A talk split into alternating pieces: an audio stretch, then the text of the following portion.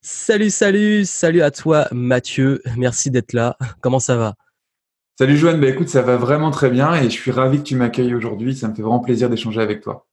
Super, donc aujourd'hui je suis avec Mathieu Vénis qui est l'auteur de C'est décidé, je change de vie, un livre dont on va parler justement ici, et qui est également le fondateur de Penser et Agir, qui a déjà regroupé une grosse communauté.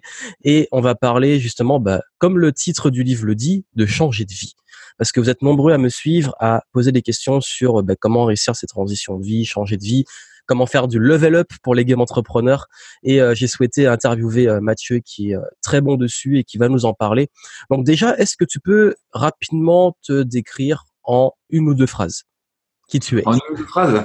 Alors bah, du coup, tu l'as dit, je suis le créateur d'un site qui s'appelle penseeagir.fr, qui est aujourd'hui un site d'autorité sur le développement personnel et le changement de vie puisqu'il fait environ 400 000 visiteurs par mois, ce qui est quand même relativement important pour, euh, pour un blog. Et donc, je suis l'auteur du livre C'est décidé, j'ai changé de vie. Euh, ma particularité, c'est que je suis un ancien ingénieur. J'ai travaillé dans ce qui s'appelle l'ingénierie des modèles, qui est euh, comment décomplexifier des problèmes complexes. Donc, ça paraît bizarre comme ça. J'aime bien l'image de dire vous avez un, plat de spaghettis et vous devez dénouer les spaghettis pour trouver les, les pâtes unique, on va dire. Et à mon job, quand j'étais ingénieur, je travaillais dans l'aérospatial, le militaire, le militaire, et puis les aiguillages de train aussi. Donc j'ai fait plusieurs boîtes comme ça, Thales, Arriva, Alstom, EDF même aussi, dans l'énergie nucléaire. Et euh, j'étais donc ingénieur en ingénierie des modèles, et je me suis dit un jour, euh, pourquoi est-ce que réussir, être heureux, changer de vie, ce serait pas aussi des problèmes complexes parce que si toutes les personnes se posent cette question de comment changer de vie, comment être heureux, comment réussir, et qu'il n'y a pas vraiment de réponse, alors, bêtement, ça veut dire que c'est un problème complexe. Et je me suis dit, si j'utilisais mes compétences intrinsèques de ma profession d'ingénieur, c'est-à-dire ma capacité d'analyse, euh, ma capacité d'abstraction sémantique, de schématisation et de process, est-ce que je pouvais pas en découler une approche factuelle, concrète et hyper simple à appliquer pour le développement personnel, pour la réussite et le bonheur. Et c'est ce qui a donné Penser Agir. Et plus loin après, parce que j'ai créé Penser Agir en 2012, mais après, donc, du coup, en 2019, euh, ce livre qui est un petit peu le détail de toute mon approche euh, que j'ai baptisé le développement personnel par l'action. Super. Donc d'ailleurs, tu as anticipé la, question qui était euh, sur ton parcours. Et, et ce qui est intéressant, c'est justement de voir que tu as un profil ingénieur qui fait du développement personnel, alors que c'est vrai que très souvent, le développement personnel, il y a plusieurs approches, dont certaines euh, parfois extrêmement perchées pas du tout concrètes. Et toi, tu es dans le concret, dans l'action, ce que j'aime bien et que ma communauté aime bien pour ceux qui nous écoutent. Et, euh, d'ailleurs, ce que j'aime beaucoup, beaucoup dans ton livre, puisque euh, j'ai pu lire en, grande partie, c'est l'aspect, si je prends une page qui le représente, c'est le côté un peu, voilà, extrêmement, on va dire, visuel. C'est-à-dire que c'est visuel, c'est pratique, il y a des exercices, il y a des outils. Et, et si je dis ça, c'est parce que moi aussi, j'adore ça. Hein, que pour Game Entrepreneur, c'est le côté, euh, on, donne de l'action. Et, et, justement, c'est quoi ta vision du développement personnel dans un écosystème où euh, il y a tout et rien? C'est quoi pour toi le développement personnel, justement? Alors, euh, il y a plein de choses à dire là-dessus. Il y a quelque chose que tu as dit d'intéressant sur lequel j'aimerais rebondir, c'est que tu as, as, dit qu'il y avait beaucoup de gens perchés. Et euh, parfois, derrière perché, on met pas les bons mots. C'est-à-dire qu'il y a des gens, pour moi, perché, c'est quelqu'un qui, euh, qui croit savoir et qui dit que pour accéder au bonheur, il faut faire ça et ça et ça et ça, mais qui, dans sa vie, a absolument pas ce qu'il dit et n'applique pas ce qu'il dit. Ça, c'est perché. Et c'est pas forcément euh, une thématique spirituelle comme on pourrait intuitivement le comprendre quand tu dis ça ça peut être aussi dans de la procrastination ou du perfectionnisme, des gens qui vont dire, bah oui, si tu veux vaincre la procrastination, il faut, euh, je sais pas, euh, faire de la pensée positive tous les matins dans son miroir en récitant euh, des mantras euh, un peu bidons auxquels et je vais te donner les douze phrases magiques à dire le matin. Ça, c'est autant perché que la personne qui dit, si je visualise pendant un an qu'un chèque va arriver, qu'un chèque de 20 millions d'euros va arriver dans ma boîte aux lettres, ça aussi c'est perché. À moins que la personne ait réellement reçu un chèque de 1 million d'euros dans sa boîte aux lettres, tu vois? Oui. Donc, euh, on peut faire, on peut être ingénieur, on peut faire des méthodes pragmatiques simples euh, avec des schémas et tout, et avoir une composante spirituelle. Donc, je voulais juste expliquer euh, et recadrer un peu ça pour expliquer que perché n'est pas égal à spirituel. Perché est égal à je dis des choses que je n'ai pas fait et je crois savoir. Et il y a une phrase que j'aime beaucoup, c'est le savoir est dans l'action. C'est-à-dire que tant que tu penses savoir des choses que tu n'as jamais confrontées au réel, en fait, tu ne sais absolument rien. Mais le jour où tu commences à confronter un truc au réel et que tu dis waouh putain ça fonctionne vraiment, ben dans ce cas-là, tu es en train d'ouvrir ta zone de confort et ta zone d'apprentissage et d'apprendre des vrais trucs. Donc ça, c'était juste pour euh, euh, remettre ça en place. Et après, tu m'as tu m'as demandé ma vision du développement personnel. C'est ça, la euh, proposition. Que, comment tu vois que c'est vrai que c'est un sujet extrêmement large et tu es, tu es dedans, mais avec une approche particulière. Mais comment, c'est quoi ta vision? Qu'est-ce que c'est le développement ouais. ouais. Pour faire simple, le développement personnel, c'est être heureux au quotidien. En fait, il faut arrêter de mettre des, des implémentations de être heureux. C'est pas forcément la liberté financière, c'est pas forcément l'entrepreneuriat, euh, c'est pas forcément euh, l'artistique, etc. Moi, ce que j'aime pas dans les, euh, le développement personnel qu'on voit un peu partout, c'est qu'ils imposent un modèle de réussite. Et dans le livre, ce que j'ai fait, c'est que j'ai fait un méta-modèle. Le modèle de réussite, il te dit, c'est un peu dogmatique. Si on compare la spiritualité et la religion, c'est un peu le même problème. C'est-à-dire que la religion, elle te, elle te met des dogmes, et le développement personnel que j'aime pas te met des dogmes. C'est-à-dire, si tu veux être heureux dans ta vie, alors tu dois faire 12 incantations magiques le matin, euh, tu dois prendre des douches froides, euh, tu dois faire le jeûne intermittent, tu dois. Euh... Je dis pas que c'est pas bien, hein, parce que en plus la douche froide et le jeûne intermittent, je le fais. Hein. Mais c'est juste que j'imposerai ça à personne. Et euh, la spiritualité ou le métamodèle, si on fait le parallèle, c'est des grands principes de vie. Ça veut dire, si tu veux être, dans, être heureux dans ta vie, tu dois par exemple, c'est ce que je dis dans le livre, réfléchir à ton critère d'unicité. Qu'est-ce qui fait que toi, dans ce monde, tu vas être le meilleur au monde dans un domaine ultra, ultra, ultra précis? Notamment, la méthode que je donne dans le livre et que j'ai pas inventé du tout, c'est ce qui s'appelle l'ikigai. je le dis mal, c'est un mot japonais. L'ikigai. Euh, en gros, c'est euh, les Japonais expliquent que euh, toutes les personnes dans le monde ont une raison unique de se lever chaque matin et que si une personne trouve cette raison unique, alors finalement, peu importe la réussite ou peu importe son statut social ou peu importe son métier ou sa, catégorie, entrepreneur, investisseur, salarié, s'il agit dans ce truc-là, alors il va être heureux. Et le but du développement personnel, c'est d'être heureux tout simplement. Et c'est vachement intéressant d'avoir une approche comme ça. En tout cas, je trouve ça plus pertinent parce que euh, moi, j'ai toujours cet exemple du coach en développement personnel qui va voir un mec qui est au RSA, qui est dépressif, qui a perdu sa femme et ses enfants veulent plus le voir et lui dit que tu dois ressentir de la gratitude tous les jours pour aller bien mais le gars, il va l'envoyer chier. Parce que même si ressentir de la gratitude, c'est vrai et c'est très important, au niveau où en est la personne, il n'y arrivera pas et c'est impossible. Et tu te retrouves avec des personnes qui sont dans un mal-être profond et qui sont dans un état de dissonance cognitive, c'est-à-dire une différence entre ce qu'ils pensent et ce qu'ils font, et qui s'auto-convainc de penser positif ou d'exprimer de la gratitude pour des trucs qui lui nuisent au quotidien. Alors que si cette personne, tu lui dis, il n'y a pas de méthode euh, exacte pour réussir, par contre, je vais t'expliquer comment trouver ton critère d'unicité, comment faire en sorte de trouver, de transformer ça en projet, comment trouver la première action pour ce projet. Et eh ben là, je lui donne les, je lui apprends à pêcher, tu vois. Je lui donne pas un poisson euh, prêt à manger. Je lui apprends à pêcher et à trouver ce qui fait que lui, il va réussir. Et il y a une énorme différence entre dire comment est-ce qu'on passe de ton critère d'unicité à un projet par rapport à quelqu'un qui dirait comment atteindre la liberté financière en créant sa boîte sur Internet. On s'adresse pas aux mêmes personnes. Quand on dit comment créer la liberté financière en créant sa boîte sur Internet, on s'adresse, euh, si on est éthique, à des personnes qui s'épanouissent là-dedans déjà. Mais si on est sur le niveau de développement personnel, dans ce cas-là, il faut raccorder les gens à ce critère d'unicité et leur permettre de s'épanouir dedans. Et il y a un truc qui est vraiment incroyable et sur lequel je veux insister là-dessus parce que je l'ai vécu personnellement, c'est que le jour où on commence à créer ce déclic dans sa tête et qu'on commence à agir sur son unicité, sur son projet de vie, ce que j'appelle le projet de vie, eh bien, ça va instantanément mieux. Moi, quand j'ai renoncé à ma carrière d'ingénieur pour créer Penser Agir, au moment où j'étais ingénieur, j'avais développé de l'eczéma, j'avais pris 15 kilos et je m'étais déclenché une hernie discale. autant dire que mon corps me rappelait à l'ordre. Mon inconscient, par les ressentis, me faisait sentir que ça allait pas. Et quand j'ai euh, fait ma rupture conventionnelle en, 2000, en 2013, c'était et que euh, j'ai commencé à agir sur mon projet, mon quotidien n'avait pas changé. C'est-à-dire, j'avais pas atteint mon objectif de liberté. Au contraire, je gagnais même beaucoup moins d'argent parce que j'avais plus mon salaire. Mais l'eczéma a disparu, j'ai perdu mes 15 kilos en trois mois et la hernie discale s'est résorbée.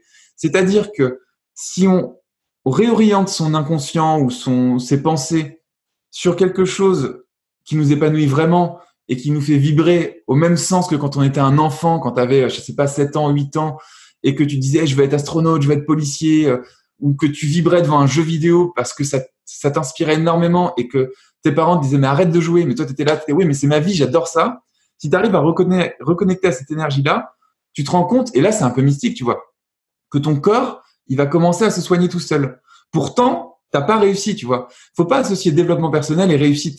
Faut associer développement personnel et j'agis dans mon critère d'unicité, là où j'ai le feu ardent, comme dirait Napoléon Hill, et je progresse là-dedans et tout, va mieux en un claquement de doigts. C'est ça qui est incroyable. C'est ce switch mental qui fait que ça fonctionne. Tu vois ce que je veux dire?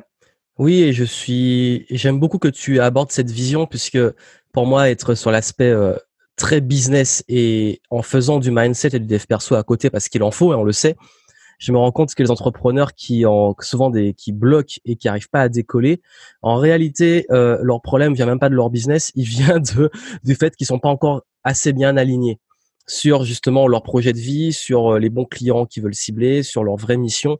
Et tant que c'est pas fait, en fait, ils ont beau tout mettre en place, ça décolle pas. le jour où cet alignement est fait, boum, euh, ça, ça accélère.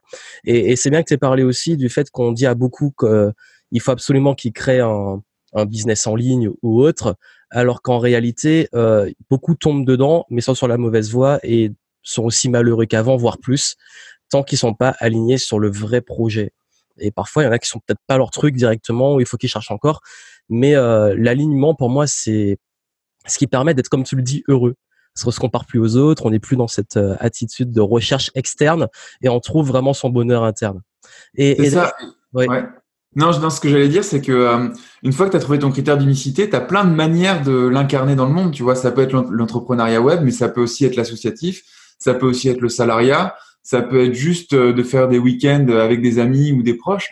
Et en fait, il y a plein, plein, plein, plein de manières d'incarner ça. Il n'y a pas juste un modèle. C'est ça qui m'emmerde dans le, désolé pour le mot, hein, dans le développement personnel, c'est que les, les coachs ou les, les gars qui font ça cherchent à imposer des modèles alors que c'est c'est pas le il y a aucun modèle valable.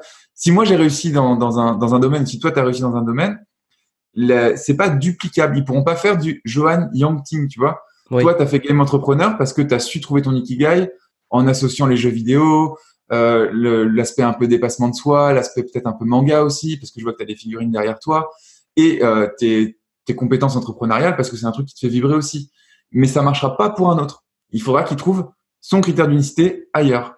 C'est et enfin l'incarnation de son critère d'unicité ailleurs. C'est ça la clé en fait. Oui, et, et d'ailleurs, c'est quoi le petit conseil que tu auras donné à donner à ceux qui justement se rendent compte qu'ils sont pas forcément très heureux là où ils en sont dans leur vie, ou qui sont pas encore, ils ont pas encore trouvé cet axe? Par quoi ils devraient au moins commencer? Parce que beaucoup me posent cette question. Euh, je, sais, sais pas c'est quoi qui mes passions, je sais pas quoi faire. Euh, là, euh, je, vis, je gère un peu. Comme, par quoi commencer concrètement pour trouver au moins son, son axe? Alors, il y a deux méthodes pour moi. Il y a la méthode par projection négative et la méthode par introspection positive. Alors, la méthode par projection négative, moi, il y a une étude que j'adore, que tu dois peut-être connaître, qui est l'étude de Bronnie Ware. Je sais pas si ça te dit quelque chose, Bronnie Ware? Oui, ça me dit. C'est la, c'est en fin de vie. C'est ça, c'est une infirmière. en fin de vie, ouais. Ouais, c'est une infirmière australienne qui était euh, qui travaillait en soins palliatifs, c'est-à-dire sur les dernières semaines de vie des personnes qui ont un cancer. Donc vraiment le métier, euh, tu vois, elle c'était sa mission de vie pour le coup. Euh, moi c'est un truc que je pourrais pas faire. Et elle a étudié les cinq regrets principaux de ces personnes-là. Et le top one, c'était alors le top one c'était à 90%, tu vois. Il disait je n'ai pas vécu la vie que, que j'aurais voulu vivre moi, mais celle que les autres voulaient pour moi. Et quant à cette information, c'est vachement intéressant de se dire si 90% des gens en fin de vie pensent ça, c'est peut-être que je devrais me poser la question avant. Et donc, le travail de projection négative, c'est de se projeter sur son lit de mort, ce qui est vraiment pas agréable, hein, c'est pour ça que c'est négatif, et de se dire, sans parler de critères de réussite, encore une fois, sans imaginer que ça va réussir, qu'est-ce que je regretterais de ne pas avoir essayé? Et généralement, si on se projette vraiment sur son lit de mort, qu'on imagine, je sais pas, son enfant qui nous tient la main, ou ou, je, sais pas, un truc qui vous parle vraiment, qui parle vraiment aux personnes qui écoutent, et eh ben les réponses, elles arrivent tout de suite. Elles se disent, ah, mais je regretterais de pas avoir fait ce truc un petit peu fou qu'on me disait impossible ou ce truc que j'ai jamais osé essayer. Ça, c'est la première façon de faire. Et la deuxième façon de faire, c'est l'introspection positive, c'est-à-dire se reconnecter à ce que j'appelle le rêve de gosse. Quand on était jeune, on avait tous des ambitions. Ces ambitions, elles peuvent être farfelues peut-être qu'on voulait être Superman ou qu'on voulait être un super héros ou qu'on voulait se transformer en Super Saiyan comme dans Dragon Ball. Bon là, c'est des trucs vraiment garçons que je donne là. Mais euh, les, femmes aussi, bien sûr, ont des rêves. Comme je suis pas une femme, je peux moins les imaginer. Mais si on se reconnecte pas forcément au rêve, mais la sensation et à l'énergie qu'on éprouvait en, en ayant ce rêve à ce moment-là. Moi, je me rappelle que j'avais eu ma, quand j'avais 7 ans, j'avais eu une, une console qui s'appelait la Mega Drive. Et je jouais à Sonic à ce moment-là, qui était un petit jeu en 2D, euh, voilà, tu connais de toute façon. Et, euh, et c'était fou, quoi. Je, savais qu'à la fin, il y avait le niveau de l'eau. Et pour atteindre ce niveau de l'eau qui était atrocement difficile pour un gars de 7 ans, et eh ben, je, vibrais. J'étais là, j'étais, ouais, c'était ma mission de vie sur le moment, tu vois. J'avais cette énergie en moi. Et ce qu'il faut, c'est retrouver cette énergie, ces, ces émotions, et essayer de les transvaser dans l'autre projection qu'on a fait juste avant, qui était qu'est-ce que j'aurais regretté de pas avoir fait? Et si on mixe ce truc qu'on sait au fond de nous qu'on a envie de faire mais qu'on n'ose pas faire, avec cette énergie qu'on avait en étant gamin, et qu'on arrive à associer tout ça, c'est-à-dire vraiment ces passions de jeunes, euh, c'est ce qu'on regretterait plus tard, et puis aussi ces compétences professionnelles. On a un métier, tout le monde a un métier, tout le monde a exercé, ou tout le monde a fait des études, ou en tout cas on a tous des savoir-faire. Et dans ces savoir-faire, ce qu'il faut pas oublier, c'est qu'il y a des compétences intrinsèques. Euh, il y a plein de personnes qui pourraient se dire, moi je suis caissière à Carrefour, j'ai mon métier m'apporte rien. C'est complètement faux. Les compétences intrinsèques d'une caissière à Carrefour, c'est par exemple la capacité à suivre des protocoles ou à, rester souriante malgré tous les gars qui vont euh, t'emmerder toute la journée, euh, à, dire bonjour, à dire au revoir, à savoir rendre la monnaie rapidement. Donc il y a des compétences intrinsèques de relationnel par rapport aux gens qui arrivent, qui sont pas tous de bonne humeur et la capacité à les gérer des compétences protocolaires. Si on me donne une méthode à suivre, je sais le faire. Et des compétences, qu'est-ce que je voulais dire? Et des compétences euh, de, de, calcul mental. C'est ça, le rendre la monnaie rapidement, tout ça. Ouais. Et ouais, c'est des compétences de calcul mental. Et si tu agrèges ces trois trucs que je viens de te dire, c'est-à-dire qu'est-ce que je regrette, qu'est-ce que je pourrais regretter de ne pas avoir fait sans penser à la réussite? Quelles sont mes compétences intrinsèques liées à ma profession ou à ce que j'ai appris en savoir-faire dans ma vie?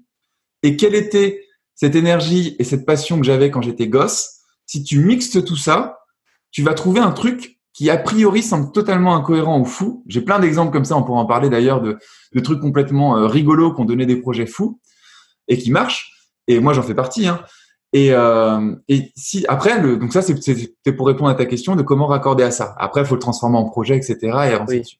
Mais c'est déjà un bon début de se dire bon comment je peux faire converger mes mes compétences, mes forces, euh, se rappeler, à, se reconnecter à, à, cet enfant où tout était possible et en même temps à côté euh, bah, éviter le pire, se dire bon je suis à la fin là et qu'est-ce que j'ai pas envie de regretter plus tard? Ok, c'est super. Qu'est-ce que j'ai pas envie de regretter plus tard? Oui, oui. Qu'est-ce que j'ai pas envie de regretter plus tard? Oui. Et, euh, et, et ça, c'est important pour réussir à déjà partir sur la bonne voie et se réorienter. Et, et d'ailleurs, euh, tu as abordé un élément fondamental euh, dans les, les cinq regrets en fin de vie, qui est j'ai vécu, enfin, la vie que les autres voulaient. Et, et je crois que ça, c'est un gros blocage qu'on a tous. C'est cette influence de l'environnement, que ça soit les proches, les parents, les amis, etc. Euh, et beaucoup, beaucoup qui me suivent me disent oui, mais l'environnement, c'est mon problème numéro un parce que je suis tout le temps influencé, je suis critiqué, je suis pas encouragé. Et je le revois chez les entrepreneurs que c'est aussi un réel problème. Toi, ce serait quoi justement le, le truc pour réussir à, à se détacher de cette pression sociale et même des proches pour réussir à, même si on a trouvé son truc, oser y aller Parce que c'est parfois, on a beaucoup de remarques de l'extérieur. Alors ça, c'est du coup, c'est ce qui est traité dans la zone 1 du livre. Tu sais, le livre est divisé en six zones. Et dans la zone 1, c'est la zone du doute. Et euh, les chapitres, là, c'est comment est-ce que je choisis, qui est-ce qui m'influence, comment gérer les critiques. Euh, alors, pour pas refaire tout le livre, parce que ça prendrait trois plombes. Oui, euh, au moins pour commencer. Ouais. la première astuce, c'est de penser l'être humain comme un ensemble de programmes. C'est très informaticien ce que je te dis là, mais c'est réel. On est, on est de toute façon à 100% conditionné. Et le fait d'admettre ça, alors après, il y a plein d'études qui pourraient le prouver, il y a plein d'analyses, de machins, de bidules, mais là, on va pas rentrer là-dedans pour, euh, pour faire simple. Mais on est un ensemble de programmes. C'est-à-dire que, euh, il y a un exemple que j'aime bien dire. Euh, par exemple, si on a acheté une voiture euh, et qu'on a acheté ça comme en se disant bah, c'est la meilleure, mais sans trop réfléchir, c'est peut-être parce que nos parents ou notre meilleur ami ou des collègues avaient la même et nous ont dit que c'était une bonne voiture. Et si on a suivi des études, moi quand j'ai suivi des études d'ingénieur par exemple, c'est parce que pour ma famille, si tu voulais réussir ta vie, fallait soit être ingénieur, soit médecin. Comme j'avais la phobie du sang, bah, du coup, je suis devenu ingénieur. Ça nous fait des points euh, communs. mais non, mais c'est ça. Et quand tu commences à te dire, OK, je ne suis qu'un mélange d'influences et ma personnalité que je croyais unique n'est qu'en fait que l'agrégation de toutes ces influences, qui sont donc l'éducation, le milieu d'évolution sociale, euh, mes revenus financiers et euh, mon cercle d'amis, on va dire à peu près. Euh, tu as un autre exemple qui est, qui est, hyper simple à comprendre. Si tu nais dans une famille d'aristocrates milliardaires, ou que tu nais dans une, euh, une famille euh, sous les bombes en Afrique. Tu vois, c'est le, truc le plus caricatural possible. Quelle est ta vision de la vie? Qu'est-ce qui est bien Qu'est-ce qui est mal? Euh, Qu'est-ce qui est bon Qu'est-ce qui est mauvais? Qu'est-ce qui est vrai Qu'est-ce qui est faux? Mais c'est complètement différent, tu vois.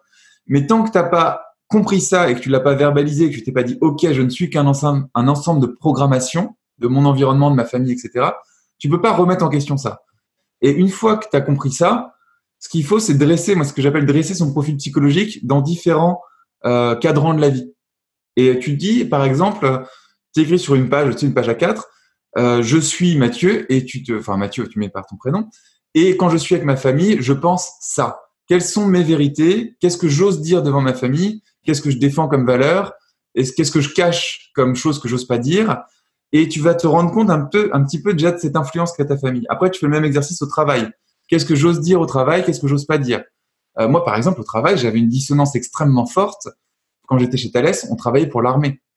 Et moi, j'avais envie de dire, mais euh, c'est quand même. Enfin, on savait pas qu'on travaillait pour l'armée parce qu'on travaillait pour des satellites météo légalement. Mais officieusement, on savait qu'on travaillait pour l'armée, mais on n'avait pas le droit de le savoir en gros. Et moi, j'allais voir mes collègues et je leur disais, mais euh, ça vous dérange pas que euh, une partie de notre travail, on faisait des maths, mais que ça aille pour l'armée? Et ils me répondaient, ben, de toute façon, si c'est pas nous qui le faisons, ce sera d'autres qui vont le faire. Donc, je voyais, tu vois, comme j'avais pris conscience de tout ça, je voyais le conditionnement. Enfin, je me disais, mais s'ils ont cette réflexion-là, c'est qu'ils s'autorisent pas à penser par eux-mêmes. Donc, j'étais en train de me dire, quand j'écrivais cette page-là, quand je suis au travail, je ne peux pas expliquer que ça me dérange de travailler pour l'armée parce qu'on va me répondre que c'est normal et que de toute façon, si on le fait pas, les autres le feront. Et tu fais ça aussi pareil avec tes amis proches, donc ceux avec qui tu sors. Et ensuite, tu le fais une quatrième fois avec toi-même. Donc, ça veut dire que tu es tout seul dans ton lit, euh, comme l'enfant qui rêve le soir. Qu'est-ce que tu penses? À quoi tu rêves? Qu'est-ce qui est possible? Qu'est-ce qui est impossible? Etc. Et tu vas te rendre compte avec ces quatre pages devant les yeux que tu as quatre personnes totalement différentes. On peut même les nommer en fait. On peut même leur mettre un âge. Parce que la personne au travail, ça se trouve, elle a 40 ans, alors que toi, quand tu es tout seul dans ton lit, ça se trouve, tu as 12 ans et demi, tu vois? Parce que ta capacité à rêver est pas la même, ta capacité à voir ce qui est possible et impossible n'est pas la même. Et quand tu fais cet exercice avec les quatre pages, tu commences à te dire, OK, je suis influencé comme ça à cet endroit de ma vie, comme ça dans l'autre endroit.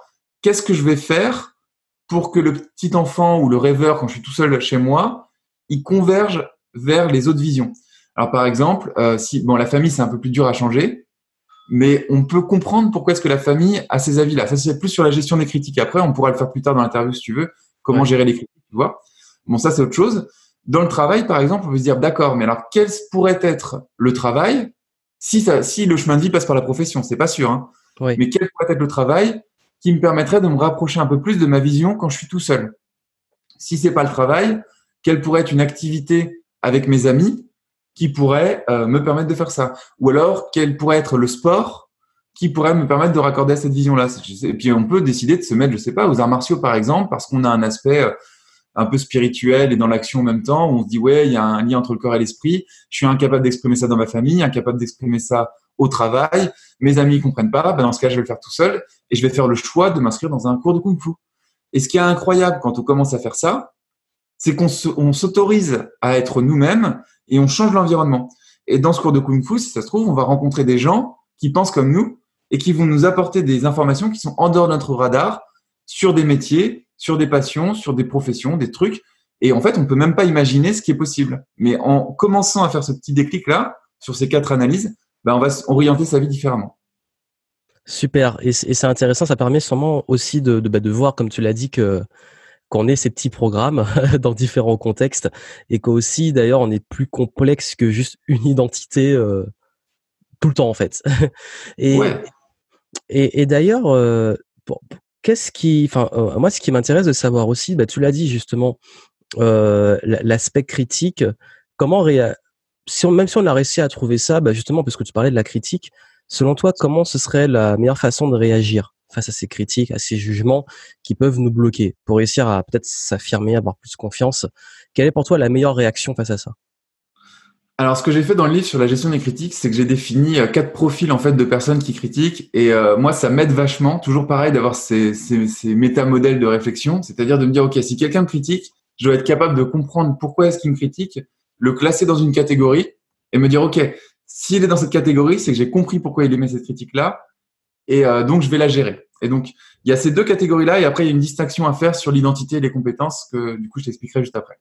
La première catégorie, c'est la famille justement et les amis, c'est ce que j'appelle les protecteurs. C'est-à-dire que ces personnes-là, elles ont une vision du monde. Et leur seul but, si on est dans une famille normale, et on est souvent dans une famille normale même si on ne veut pas le croire, c'est de nous protéger. Et dans leur vision du monde, peut-être que notre vision à nous, elle n'est pas pareille, et donc ils vont nous dire non. Dans mon cas, c'était si tu veux réussir ta vie, tu dois travailler dans une grosse boîte et tu dois être soit ingénieur, soit médecin. Et en fait, les gens qui me disaient ça, et quand il me disait, du coup, quand il me critiquait, il me disait, c'est n'importe quoi ton projet de psychologie, t'as pas de diplôme en psychologie, tu n'y arriveras pas. C'est pour me protéger. C'est pas pour dire que je suis nul. C'est pour me dire que dans leur vision du monde, si on doit être compétent dans un domaine, notamment la médecine ou l'ingénierie, il faut un diplôme. Et donc, quelqu'un qui crée un site de psychologie sans diplôme, il va foutre sa vie en l'air et il va mourir, tu vois. C'est une question de survie. Ta famille, elle essaie juste de te protéger. Ensuite, tu as ce que j'appelle les dogmatiques de la pensée, de la vérité absolue. Les dogmatiques de la vérité absolue, c'est les personnes qui ont déjà réussi ce que tu veux atteindre, mais qui sont convaincus qu'il n'y a qu'une seule méthode unique pour le faire. C'est euh, le gars, euh, bah, on va prendre un exemple de médecin par exemple, c'est un très bon exemple. Le médecin, il a fait euh, des dizaines d'années, enfin une dizaine d'années d'études ou plus, ça dépend de sa spécialité, et il soigne par la médecine. Et dès qu'on voit des nouvelles approches qui arrivent, l'approche que je pourrais pour illustrer ce propos sans partir dans des trucs un peu bizarres, ce serait l'hypnose pendant des dizaines d'années, ça a été critiqué, ça a même été rangé dans euh, tout ce qui était euh, sectaire un peu. Avec tout ce qui était programmation neurolinguistique, c'était considéré comme des sectes en France. Récemment, il y a un ou deux ans, c'est rentré dans la médecine. L'hypnose aujourd'hui est utilisée dans les hôpitaux. Les médecins sont formés à l'hypnose, les psychiatres sont formés à l'hypnose. On fait des anesthésies sous hypnose et ça fonctionne. Sauf que le gars à l'époque qui se lançait dans l'hypnose et qui allait voir un médecin, le médecin lui disait mais c'est n'importe quoi ton truc, il euh, n'y a qu'une seule façon de résoudre les problèmes, c'est, je sais pas, avec les médicaments ou avec autre chose, tu vois. Et donc ces personnes-là, quand elles, quand elles nous critiquent, elles sont pas forcément malveillantes, mais c'est juste que comme elles ont réussi en suivant un chemin, eh ben elles sont persuadées en fait de ce chemin-là, et donc elles vont faire des critiques en disant, mais par exemple toi tu seras pas riche en créant un site web parce que lui il a réussi, je sais pas, dans l'immobilier ou autre chose, tu vois. Mon père est comme ça. Mon père, lui, il a réussi en, euh, à l'époque, c'était plus facile. Il achetait sa résidence principale, il habitait six mois, il la revendait. Il y a une loi, je sais plus comment elle s'appelle, comme ça. Euh, maintenant, c'est un peu plus difficile, il m'a expliqué. Mais lui, toute ma vie, et à mes petits frères aussi, il leur a dit, si tu veux réussir ta vie, tu fais travailler l'argent des autres, tu achètes ta résidence principale, tu vis dedans six mois et tu la revends, tu fais les travaux, etc. Enfin, il a sa méthode qui a marché pour lui. Et il a fait des millions avec ça. Mais euh, il y a d'autres moyens, tu vois. Et moi, quand je lui disais, je vais créer mon site web, il me c'est complètement fou, ça sert à rien, c'est nul. Donc voilà. Euh, après, tu as, les, euh, euh, les passifs inactifs.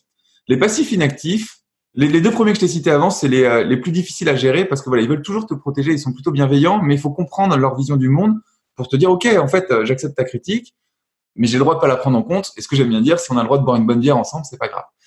Après, tu as les passifs inactifs. Ça, c'est tous les gars qui sont dans les brasseries du coin, qui parlent de la crise, qui parlent de réchauffement climatique, qui parlent des gilets jaunes, qui parlent des véganes, enfin en fait toutes ces tous ces combats là que j'ai dit sont sont ni bons ni mauvais. C'est juste que les gars vont juste tous en parler et passer leur temps à critiquer. Et en fait ce qu'il faut dire à ces gens là c'est dans la critique que tu me fais maintenant qu'est-ce que tu as fait toi dans, ta vie pour bah que euh, ton conseil vale la peine d'être écouté tu vois. Et généralement cette personne a dit euh, ah bah moi là dans, dans ce que tu fais toi bah non j'ai rien fait. Mais par contre c'est la crise blablabla. Et là tu coupes le truc tu vois et tu lui dis non mais dans ce que je fais moi. Est-ce que tu as quelqu'un de ton entourage qui l'a fait? Est-ce que toi, tu l'as fait? Non, non, mais écoute, c'est la crise. Non, mais dans ce que je fais moi. Et tu vois, tu tournes en boucle comme ça. Et il y a un moment, le mec, il va se dire, euh, bah, ouais, non, en fait, j'ai rien fait. Euh. Et là, c'est pareil, tu fais, bon, bah, on va boire un verre ensemble, puis on parle plus de ça. Et après, tu as ce que j'appelle aussi les gentils fous. Et les gentils fous, c'est les plus attendrissants. C'est ceux qui n'ont pas réussi, mais qui sont persuadés d'avoir la méthode pour réussir, tu vois. C'est ceux qui, euh, le mec qui te vend la méthode pour devenir millionnaire sur Internet, mais, euh, mais qui aurait ça. Ou le mec, ouais, Et, euh, et ben là, c'est pareil que pour les autres, c'est que tu leur dis, mais euh, c'est quoi tes résultats? T'as fait quoi? Enfin, c'est quoi ton truc, tu vois? Qu'est-ce que tu as fait dans ta vie pour me dire que moi, ce que je suis en train de faire, c'est pas bon?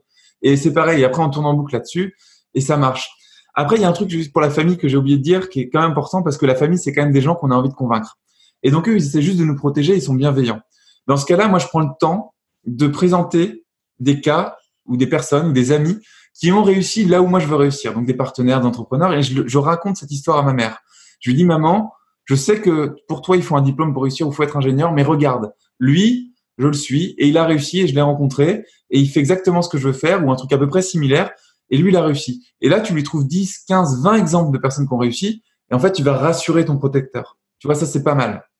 Ensuite, la deuxième chose pour gérer les critiques, c'est qu'une critique, qu'elle soit constructive ou destructive, elle est toujours, elle doit toujours être entendue sur les compétences et pas sur l'identité. Ça veut dire que si on te dit, euh, euh, euh, je sais pas, t'es nul, par exemple, je sais pas, t'as voulu perdre du poids, t'as raté, on te dit t'es nul, ça c'est une critique sur l'identité. Ça veut dire qu'on dit que toi tu es nul. Donc ça, faut pas l'écouter. Dès qu'on te critique sur l'identité, faut, faut, dès qu'il y a le verbe être dans la phrase, faut mettre de côté.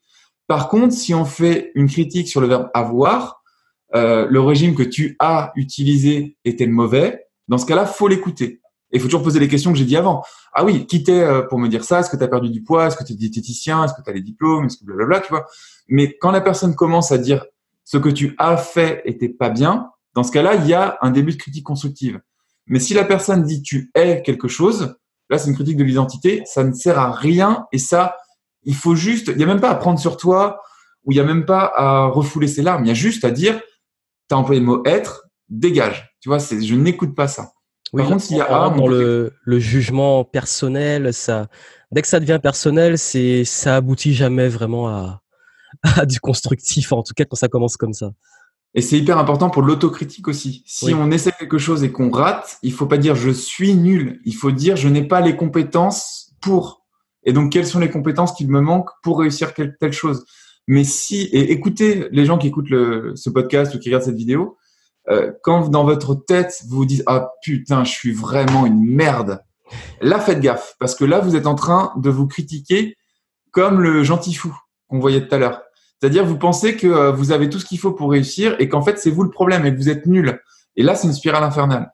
Alors que si vous, le moment où vous allez vous dire je suis, parce que vous allez vous le dire je suis nul, hein, c'est normal, c'est l'humain est comme ça je suis nul, et vous allez hop, hop, hop, hop, hop, j'ai employé le verbe être, ça va pas, je suis pas nul, il me manque juste des compétences. Là, vous allez vous dire, OK, j'ai fait ça, comment est-ce que je peux changer l'hypothèse de départ, quelles compétences je peux acquérir pour réessayer et essayer d'échouer un peu moins.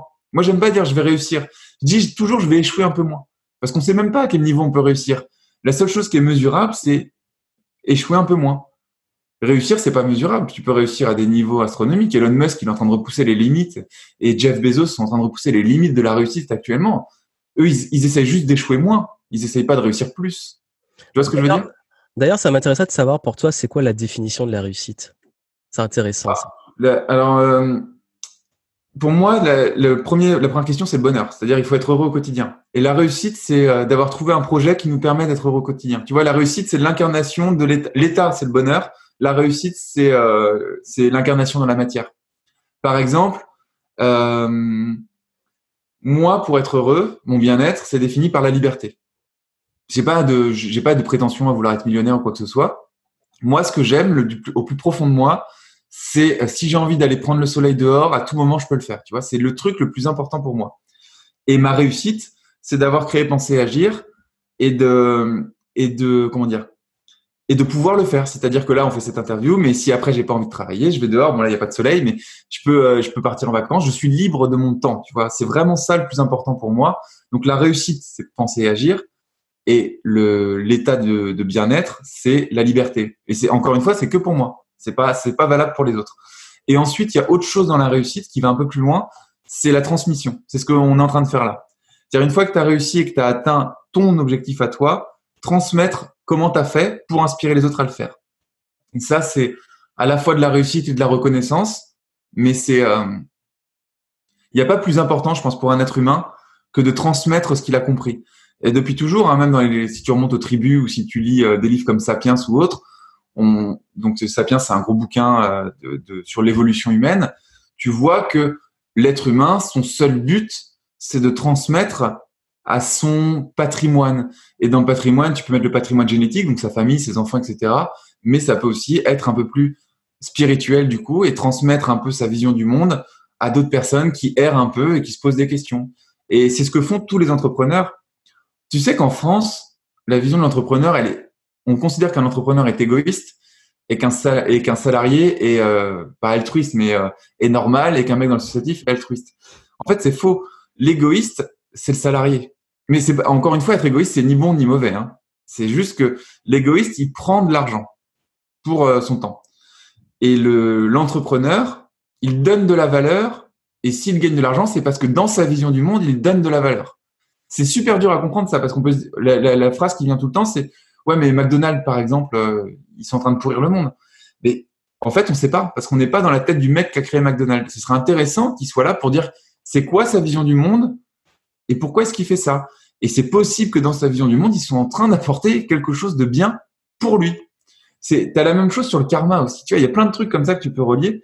On dit tout le temps, il y a le bien et le mal. Mais le bien et le mal, c'est seulement dans la vision d'un individu. Et le pire tyran de la planète, si ça se trouve, il a fait des carnages parce que dans sa vision du monde, c'était bien.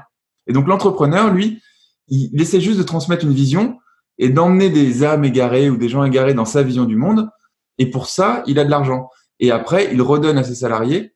Et les salariés sont des gens qui prennent l'argent pour eux. Tu vois la différence euh, fondamentale là-dedans.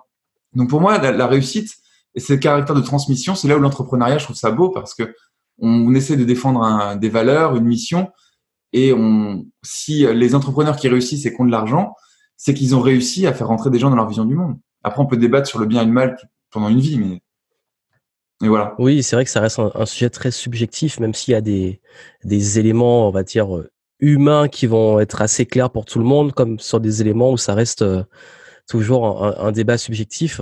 Et, et d'ailleurs, ben justement, puisque là, si on arrive plus par rapport à, enfin, tous les conseils que tu as donnés sont, sont géniaux. Et d'ailleurs, dans le livre, vous allez en retrouver euh, pas mal puisque c'est c'est un sujet qui est vaste, hein, changer de vie. tu abordes pas, pas mal d'éléments dont on a parlé ici, plus de procrastination, l'attraction, les objectifs, etc.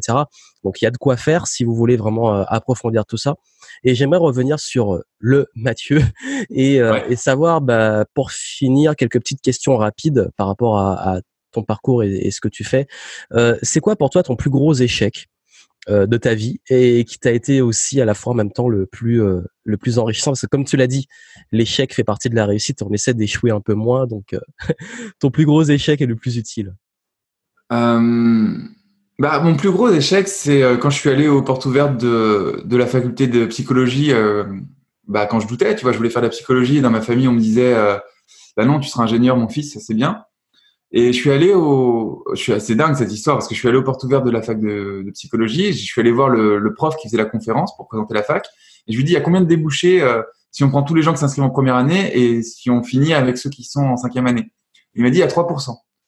Je me suis dit, déjà ma mère me dit que pour réussir, faut être ingénieur. En plus, quand je vais à la fac de psychologie, on me dit qu'il y a que 3% de débouchés je sais pas s'il m'a fait une blague ou pas, mais en tout cas, moi, je l'ai gardé en vérité. J'arrive toujours pas à le croire, tu vois. Mais c'est possible parce que comme il y a beaucoup de touristes là-dedans, on peut rationaliser en disant qu'en effet, tu as 70% qui abandonnent la première année et donc qu'avec l'écrémage après en cinquième année, en effet, c'est possible.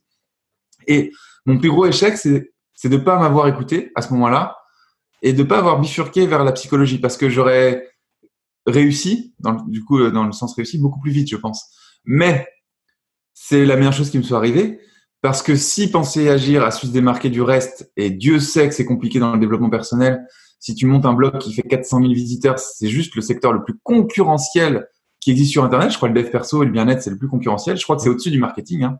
Je sais pas, il faudrait voir, mais ça doit être à peu près similaire. C'est tellement vaste que ouais, ça doit être le plus, le plus gros aussi, le plus concurrentiel. Ouais, je pense que c'est les niches horribles. Et quand tu arrives à être le premier, en tout cas en francophonie, hein, je dis pas que je suis le premier au monde, mais en blog francophone, c'est le plus gros aujourd'hui et de loin, parce que les, quand tu as un gros blog, c'est à peu près les 60 000 visiteurs par mois, tu es content. Donc quand tu fais 8, 8 9 fois ça, c'est que tu es, vraiment très gros. Si j'ai réussi à faire ça, c'est parce que j'ai ramené tout ce que j'ai appris en tant qu'ingénieur et euh, que je l'ai adapté à la psychologie. Et le livre, si on l'a aujourd'hui et qu'il est si bizarre avec des dessins partout, des schémas, euh, le sommaire, c'est un jeu de plateau, un peu comme un jeu de doigts. C'est le seul livre à ma connaissance, qui propose un jeu euh, de plateau en, guise de sommaire, c'est parce que j'ai introduit toutes mes connaissances d'ingénieur. Donc en fait, c'est à la fois le plus gros échec de ma vie, de ne pas m'avoir écouté et d'avoir gâché, si je le vois d'un point de vue négatif, 9 ans de ma vie, parce qu'il y a 5 ans d'études et 4 ans où j'ai travaillé. Mais sans ces 9 années, je n'aurais jamais pu créer Penser Agir, je n'aurais jamais pu écrire ce livre et je n'aurais jamais pu euh, développer mon approche qui fait qu'aujourd'hui, bah, je fais cette interview et que dans, dans deux semaines, je fais une conférence devant 150 personnes où je vais raconter mon histoire justement parce qu'elle intrigue et elle inspire les autres. Donc c'est, c'est, c'est, enfin voilà, c'est l'échec, mais en même temps, sans ça, jamais j'aurais pu. Et comme tu l'as dit, c'est l'application de ce que tu as dit avant, c'est tes compétences que tu as fait converger euh, vers ton projet qui te faisait euh, kiffer en fait. ouais, et le plus important dans compétences, c'est de rajouter intrinsèque. Parce que, et c'est euh, si les gens n'ont pas la définition du mot intrinsèque, il faudra aller la chercher. C'est important parce que c'est les compétences. un synonyme serait sous-jacente, c'est-à-dire ou transversale. On aime bien dire en entreprise aussi, compétences transversales. C'est-à-dire qu'est-ce qui est sous le métier? Comme je disais, la, la, caissière, bah, elle a une compétence relationnelle. Mais si on fait réfléchir sur les compétences directes, elle comprend pas. Elle dit, je suis caissière, je suis nul, je suis une merde. Mais non, tu es une personne qui a des compétences relationnelles, qui sait gérer les excès de colère, qui fait du calcul mental vite, etc. Ça, c'est les compétences intrinsèques. C'est ça qui est important. Parce que j'ai pas adapté l'aérospatiale à la psychologie. J'ai adapté l'abstraction sémantique et la simplification à outrance à la psychologie. C'est ça qui a donné mon approche. Tout à fait. Et euh, c'est quoi ton vraiment ton livre préféré? Euh, alors, ouais, mon livre préféré et qui a changé ma vie aussi en 2012 justement, c'est euh, un livre qui s'appelle Créateur de réalité d'Olivier Lockhart. Qui est un donc Olivier Lockhart, c'est un, un ponte de l'hypnose, c'est une référence en hypnose. Il a écrit un bouquin de 5 ou 600 pages qui s'appelle Hypnose, qui est le bouquin, le, le, livre de chevet de la plupart des hypnothérapeutes. En tout cas, tous les hypnothérapeutes que j'ai rencontrés euh, ont ce livre chez eux. Je l'ai aussi chez moi parce que je m'intéresse beaucoup à l'hypnose. Et lui, il a écrit aussi un roman en tout cas, il y a deux tomes pour l'instant. Il y a le troisième qui devrait paraître un jour peut-être, on ne sait pas quand. Et donc, c'est euh, ces trois livres qui s'appellent Créateur de réalité. Le 1 a changé ma vie. Et euh, c'est incroyable ce livre parce que, euh, en fait, tu vois, c'est marrant que tu me poses cette question parce que là, je suis en train de lire le 2. Mais j'ai lu le 1 en 2012 et je me suis toujours dit, je ne suis pas prêt à lire le 2. Ça, il y a trop d'impact dans ma vie pour que je lise le 2 maintenant. Et donc, j'ai attendu, j'ai attendu, j'ai attendu. Et le jour où j'ai sorti mon livre, donc c'était le 4 septembre, bah, je me suis dit, allez, c'est le moment pour lire le 2 maintenant. Et donc là, je suis en train de lire le 2. Donc ouais, c'est créateur de réalité. C'est, je pense pas que ce soit pour tout le monde. C'est un, c'est un roman. C'est pas un livre d'apprentissage, mais ça te fait passer par des euh, l'histoire d'un personnage qui fait un voyage initiatique, euh, qui est métaphorique, qui est à la fois au fond de lui-même et à la fois au fin fond d'une d'une montagne, au fin enfin au sommet d'une montagne, au fin fond d'une grotte, etc. Tout est métaphorique et tout le livre est rédigé en script hypnotique. C'est-à-dire que c'est le seul livre où à chaque fois que je le prenais, j'arrivais pas à lire plus de 20 minutes parce que je m'endormais dessus. C'est incroyable. Ce livre m'endormait tout le temps et pourtant quand je me réveillais, je disais oh, il faut que je continue. Et donc euh, je l'avais lu en plus euh, quand j'étais à Miami. D'ailleurs, je le raconte hein, dans le dans le livre C'est décidé, je change de vie. Dans les dix premières pages où je raconte mon histoire, je dis, je cite ce livre-là, euh, créateur de réalité d'Olivier Lockert, et je cite le moment où je suis à Miami et où je lis ce livre-là et où je me dis et si la vie était un jeu? Et en fait, cette phrase-là a tout changé dans ma vie après. Et l'approche que je défends aujourd'hui, c'est un jeu. C'est cool, c'est proche de la philosophie euh, Game Entrepreneur. Mais ouais, c'est pour ça que quand je t'avais vu euh, à ton séminaire euh, Game Entrepreneur Live, je t'avais dit que je t'enverrais un exemplaire parce que. Ouais, tu m'avais dit, ouais. Je savais que. ouais, il est là. Et je savais que le sommaire allait t'intriguer et ça allait te parler. Puis en plus, on a tellement de points communs, que ce soit Dragon Ball, les jeux, tous ces trucs-là, on a, on a énormément de choses en commun. Donc, on est de la même génération.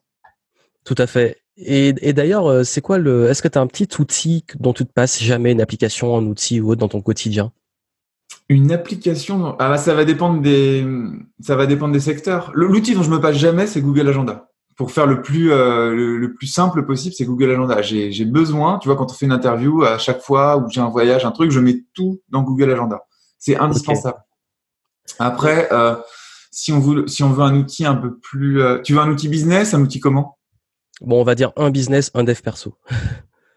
alors un outil business, bah, il y en a un que je me passe jamais parce qu'il automatise tout, c'est Zapier.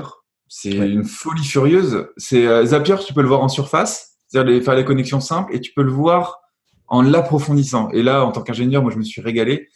Mon, Zapier, donc Zapier, c'est un truc qui connecte euh, tout avec tout, en gros. Et euh, mon Zapier fait des trucs incroyables.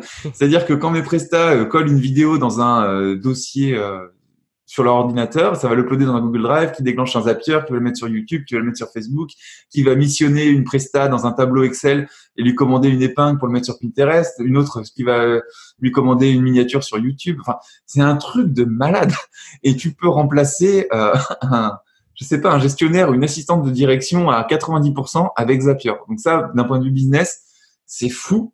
Et après, d'un point de vue business, pour la vidéo, il y a aussi OBS et euh, et la formation puissance live de notre ami euh, Thomas Gazio qui est aussi euh, fou où tu euh, enregistres tous tes contenus OBS hein, c'est Open Broadcast Software ou qui te donne la possibilité d'enregistrer tous tes contenus sans faire de montage quoi. tu fais le montage en live c'est incroyable donc ça j'adore j'ai connu à l'époque des où je streamais en jeu vidéo justement. On parlait de compétences transversales.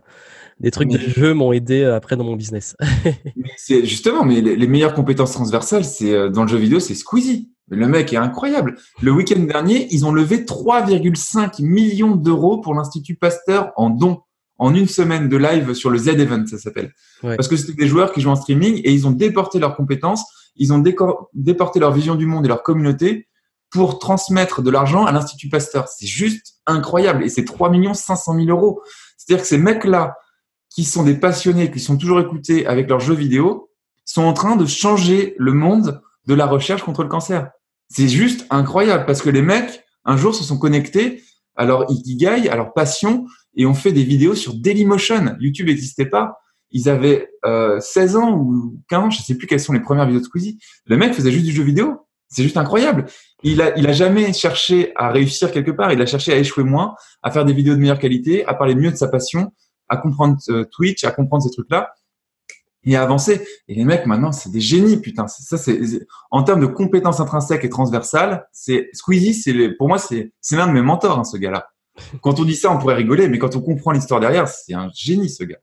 Bah, surtout et, euh, de, de, de, sa chambre, il est devenu youtubeur. Euh, maintenant, il, il est, euh, il fait des voix off. Il est, enfin des voix off, des, des doublages, pardon. Il fait des, des courts métrages. Il y a Cyprien aussi, lui, qui s'est mis à fond dans les courts métrages. Il fait des clips de musique.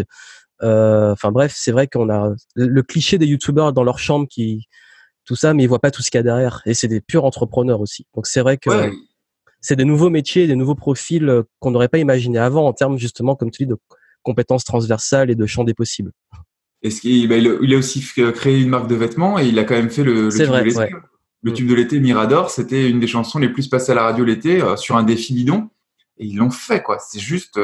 Mais ces mecs-là, à chaque fois, c'est leurs compétences transversales qu'ils mettent dans un autre milieu.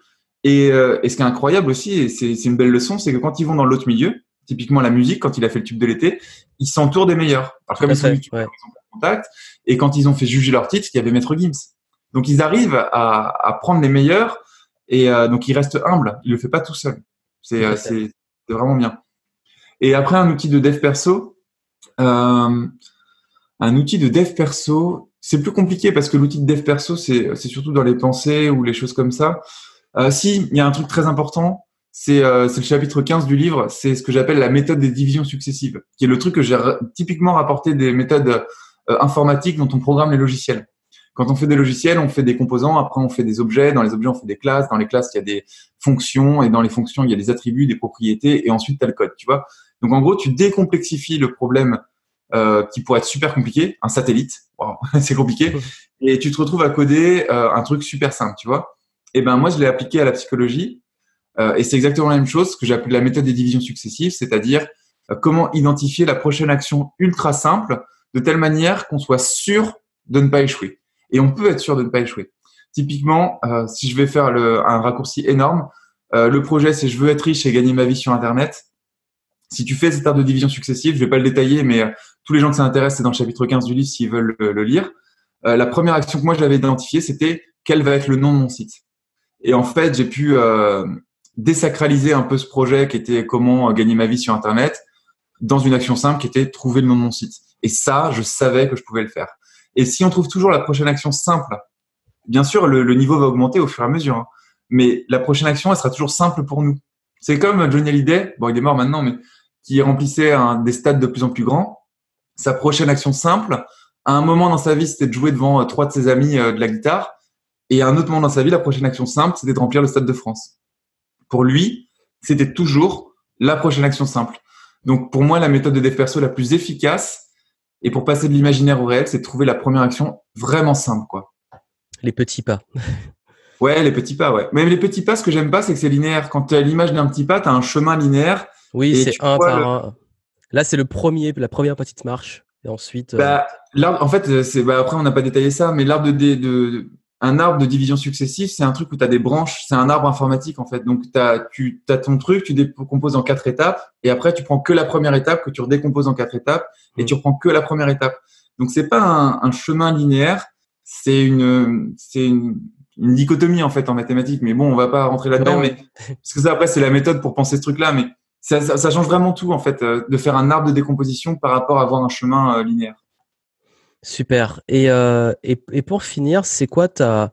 Bah, Puisqu'on parle des routines, euh, c'est quoi pour toi la routine, ta routine quotidienne que tu ne changerais pour rien au monde? La routine euh, la plus efficace pour toi La mienne? Ouais. la tienne. Enfin, même celle qui serait généralisable à, tout le monde, c'est quand vous vous levez le matin. Alors, il faut être maître de son temps. Hein. Donc là, je parle de, de mon cas, du coup, je suis maître de mon temps. C'est faire le plus important. C'est-à-dire, et le plus important, c'est euh, bah, c'est ce qu'on voit dans la. Tu connais la matrice d'Eisenhower? Oui. Ce qui est important et pas urgent. Ça veut dire, euh, par exemple, développer son réseau, euh, créer cette conférence en ligne qui va changer euh, notre business, euh, organiser cet événement dans trois mois ou des trucs comme ça. C'est tous les jours de faire des actions vers ce truc qui est important et pas urgent. Et vraiment, tout ce qui est urgent, euh, je sais pas moi, dans mon cas, ce serait vérifier que les liens des articles de blog sont bien faits, euh, qu'il n'y a pas de lien mort, euh, vérifier euh, qu'il y a des épingles Pinterest, des trucs comme ça qui sont. Moi, ça, je le fais une fois par semaine. Mais il y a toujours des actions qu'on peut faire et qui sont vraiment importantes pour nos business et qui sont de l'ordre de la stratégie. Et celles-là, faut les faire au réveil. En fait, faut les faire le matin. Faut juste en mettre une dans sa journée. Se dire, là, par exemple, mon action d'aujourd'hui, c'est de, j'ai des slides de, d'un webinaire que je suis en train de préparer, et c'est de raconter mon histoire. Donc c'est une dizaine de slides, quelque chose comme ça, sur mon histoire. Eh bien, tant que j'ai pas fini ces 10 slides, je ne réponds pas aux mails, je, euh, je ne ferai pas de, de, de, trucs annexes, qui pourraient être importants, hein, mais c'est pas grave. Parce que le plus important pour moi, d'un point de vue stratégique, c'est ces 10 slides, donc je les fais. Ça va me prendre quoi Une heure et demie, deux heures? Mais je vais le faire au début. Sinon, on risque de s'éloigner, de commencer à faire des trucs. Dès qu'on va répondre aux mails, on va recevoir un mail qui va nous emmener vers un autre truc, etc. Et, et voilà, donc, et quand on fait ça, couper tous les réseaux sociaux, fermer la porte, débrancher le téléphone, enfin tout quoi. Il faut, il faut s'isoler. Sinon, on n'avance pas. Ah, c'est génial parce que c'est aussi la, l'approche que j'ai de commencer toujours par le plus important et focus dessus et je passe à rien après. Avant. Tant que c'est pas fini, il y a rien d'autre qui rentre. Euh, ok, super. Et euh, bah, on a fait un peu le tour. D'ailleurs, n'hésitez pas, bah, justement, si vous voulez le livre, je mettrai le lien en description. Et, euh, et, pour finir, bah, c'est où qu'on peut te retrouver pour ceux qui sont intéressés? Alors, tout simplement sur Penser et Agir. Donc, sur mon site, hein, vous allez sur penser-et-agir.fr. Ou alors, le mieux, si ça vous a intéressé ce que j'ai dit, vraiment, c'est le livre. Aujourd'hui, c'est le. Quand on écrit un livre, on met vraiment tout dedans. Moi, j'ai tout mis dedans. Et, euh, et j'ai eu la chance d'être édité par euh, donc Interédition, qui est le groupe Hachette. Et c'est dingue quand on travaille avec un éditeur comme ça, c'est qu'ils ont un vrai regard professionnel sur le livre et qui m'ont énormément aidé à simplifier les concepts encore plus. Ils m'ont aidé avec euh, l'illustratrice qui a travaillé sur le bouquin, qui a fait un travail remarquable. Et euh, donc si si on veut me me connaître, en fait il y a plusieurs moyens. Si on veut le, le côté gratuit, pensez agir.fr. Si on veut le côté payant, le mieux, c'est d'acheter le livre. 16,90€, il est dans toutes les librairies, toutes les FNAC, il est sur Amazon, tout ça. Et après, si on veut plutôt rentrer dans mon quotidien, dans ce cas-là, c'est Instagram où je fais plein de stories euh, et on me voit un peu au quotidien euh, parler de l'avancée du projet. Ça dépend un peu euh, la casquette qu'on a, voilà. Bon, dans l'idéal, les trois. Comme bah, ça, les, vous aurez tout. gratuit, un qui est payant, donc autant faire les deux gratuits. Non, le livre, vraiment, je pense que c'est important. Je le dis pas. De toute façon, je gagne rien dessus. Hein, je gagne 7%. Hein. J'ai au droit d'auteur. quand on l'a édité, on gagne rien du tout. Donc je l'ai vraiment pas écrit pour, pour gagner de l'argent et en plus c'est une vraie perte d'argent, c'est un manque à gagner en fait d'écrire un livre parce que ça prend énormément de temps. Et pendant ce temps-là, on peut faire autre chose, on peut faire des formations, des trucs comme ça. C'est d'ailleurs pour ça. C'est surtout que de toute façon mon, audience c'est des gros lecteurs donc euh, ils seraient ravis de d'avoir un nouvel ouvrage euh, dans leur bibliothèque. C'est ça que je conseille. Les lecteurs. ouais. Ok super, ben merci beaucoup à toi. Euh, un petit mot pour la fin. Bah merci à toi de m'avoir interviewé. C'est vraiment c'est euh, enfin pour moi c'est un c'est un vrai honneur. Je dis pas ça euh, juste pour euh, dire c'est un honneur. Non, c'est vraiment important pour moi. J'ai toujours du mal à réaliser qu'on me demande de partager certaines choses. Je sais pas si un jour je serai conscient de ce que j'ai fait. Euh, j'ai toujours du mal à me dire ouais, mais 400 000 visiteurs par mois, c'est c'est pas tant que ça. Euh, 3000 clients, c'est pas tant que ça, tu vois. Et en fait, si, c'est quand même pas mal. Et euh, donc du coup, bah, faire cette interview, c'est euh, c'est vraiment, euh, c'est vraiment, j'ai beaucoup de gratitude pour ça et je suis vraiment reconnaissant que que tu me l'aies proposé. Et, et c'est pareil, tu vois, quand je vais faire cette conférence devant 150 personnes, j'ai vraiment de la gratitude et j'ai du mal à me dire que que c'est vrai en fait, quoi. Donc le dernier message, c'est merci et et merci aux gens qui ont pris du temps pour écouter ce que j'avais à dire. C'est dingue, quoi. C'est important. Merci à toi. Et puis, comme je dis souvent, je prends toujours des profils, euh, non seulement très souvent atypiques, mais aussi les gens qui ont une réelle valeur à apporter. Et, c'est vrai que le livre, pour moi, avoir beaucoup consommé de dev perso, euh, au bout d'un moment, on tourne en rond. Il y a beaucoup de, enfin, de, concepts euh, qui tournent en rond. Et là, ce que j'ai aimé, enfin, qui a, c'est le côté concret, visuel, euh, outil. Et je pense que pour nombreux qui me suivent, même si vous avez un niveau déjà avancé en dev perso, même si vous débutez, je pense que ça répondra à vos attentes. Euh. voilà, je recommande que les choses que, que j'apprécie et que je trouve qu'apportent vraiment de la valeur. Donc merci à toi. Et puis, ben, on se retrouve très bientôt à l'occasion de prochains euh, podcasts, vidéos. Et n'oubliez pas de vous abonner au podcast, à la chaîne YouTube et à suivre Mathieu qui apporte beaucoup de valeur. À très bientôt. Merci à toi. Salut Joanne. Ciao.